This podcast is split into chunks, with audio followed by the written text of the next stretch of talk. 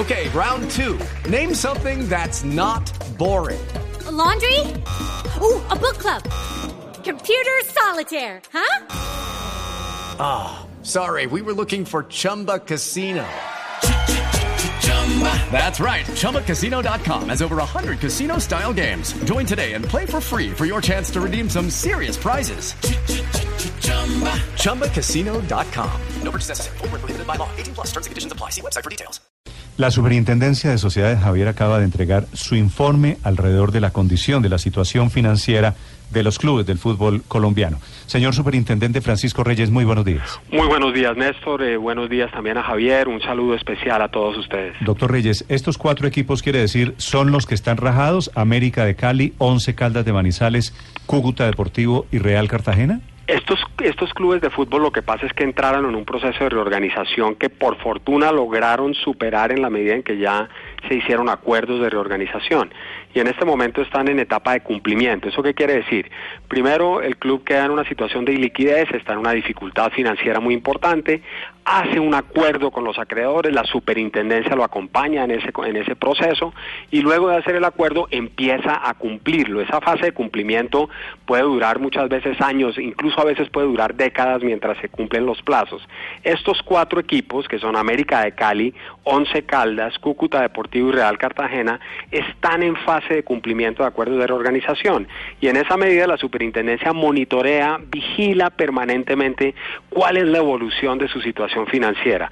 En el caso, por ejemplo, del América de Cali, que es un, un equipo que ustedes saben tuvo una historia muy complicada, estuvo en la lista Clinton, que es la lista esta que hace la Oficina de Activos Extranjeros de los Estados Unidos cuando encuentra infiltración del narcotráfico. Hace unos 20 años estuvo en esa lista, finalmente logró superar la situación, salir de la lista, Luego entró en un proceso de reorganización, lo logró superar, hizo un acuerdo con los acreedores, pero sigue registrando un endeudamiento significativo. De hecho, lo que vimos en el último año fue un aumento en los pasivos de cerca de 11.600 millones de pesos. Pasó de, de 5.300 a 16.900, casi 17 mil millones de pesos. Entonces, sigue teniendo alguna fragilidad financiera, lo mismo que el Real Cartagena, que también presenta algunas dificultades desde el punto de vista de sus pasivos.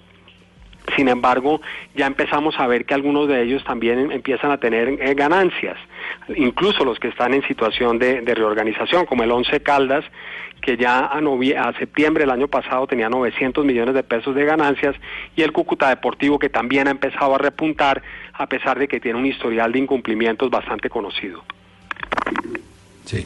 Eh, eh, hay equipos de la primera vez como el Deportivo Pereira, doctor Reyes, eh, que en qué condiciones están. ¿Ya salieron de, la ley? el Deportivo Pereira tiene una, situación, el Deportivo Pereira tiene una situación bien particular y es que es de los pocos clubes deportivos que no aprovechó, no migró al sistema de la ley del deporte que les permitió a los equipos convertirse en sociedades anónimas. Entonces el, el, el, el, Pereira sigue siendo una corporación deportiva, no tiene la naturaleza de sociedad.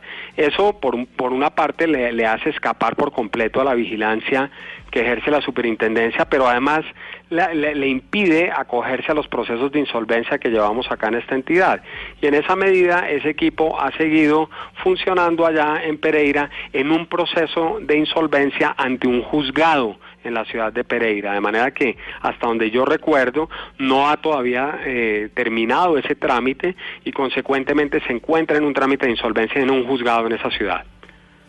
Doctor Reyes, volviendo al caso de la América de Cali, eh, ¿el diagnóstico sería crítico con los últimos números? Yo no creo, yo creo que yo creo que el equipo tiene capacidad de salir adelante, desde luego todo depende de las capitalizaciones que se hagan, de las inversiones que se hagan, del rendimiento que tenga.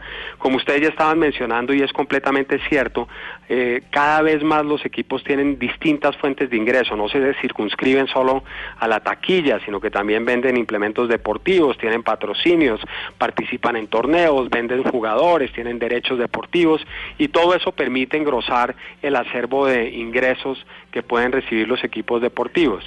Eh, naturalmente los derechos de televisión también son supremamente importantes. Entonces yo diría que en la medida en que se mantenga pagando las obligaciones, independientemente de cuál sea el aumento de su pasivo, pues no tiene problema.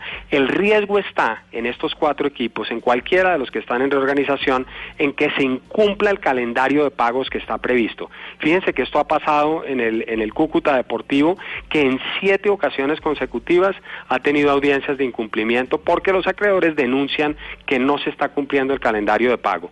Y obviamente cuando se hace una audiencia de incumplimiento y no se pone al día el equipo, pues la compañía corre el altísimo riesgo de liquidarse. ¿Ese riesgo hoy está claro sobre esos cuatro equipos, señor superintendente? En este momento no hay ninguna queja específica que implique la apertura de una audiencia de incumplimiento de ninguno de los cuatro, de manera que el riesgo no, no existe en este momento. Eh, se requeriría que los acreedores denunciaran el incumplimiento en los calendarios de pago y eso eh, haría eh, crearía dificultades. Solamente tenemos algunas quejas en el Real Cartagena de algunos jugadores que reclaman sus salarios o algunos pagos, pero mientras el equipo se ponga al día y no lleguemos a la audiencia de incumplimiento, no hay ningún riesgo de parálisis de los equipos.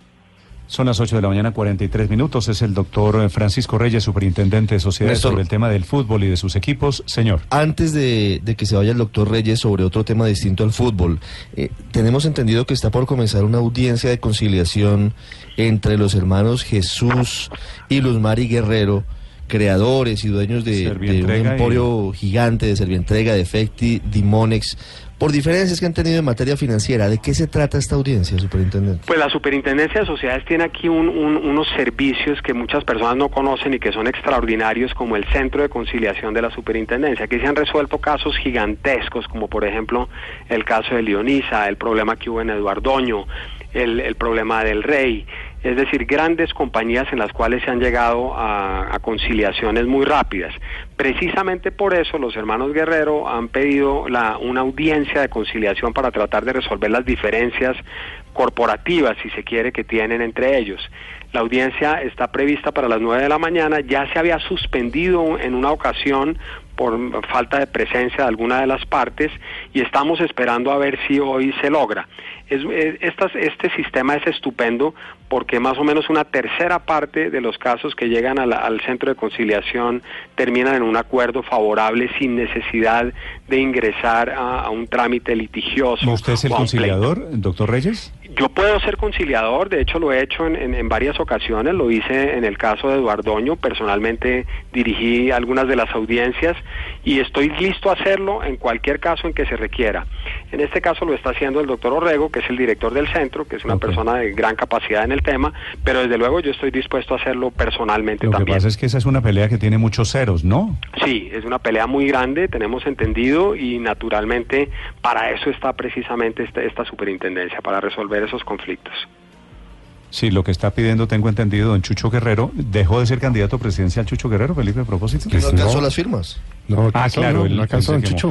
Está pidiendo 320 mil millones de pesos. Estamos hablando de 115 millones de dólares mal contados. Vamos a ver qué pasa, vamos a estar pendientes. Doctor Reyes, gracias. Un gran saludo, un saludo especial. Hasta luego.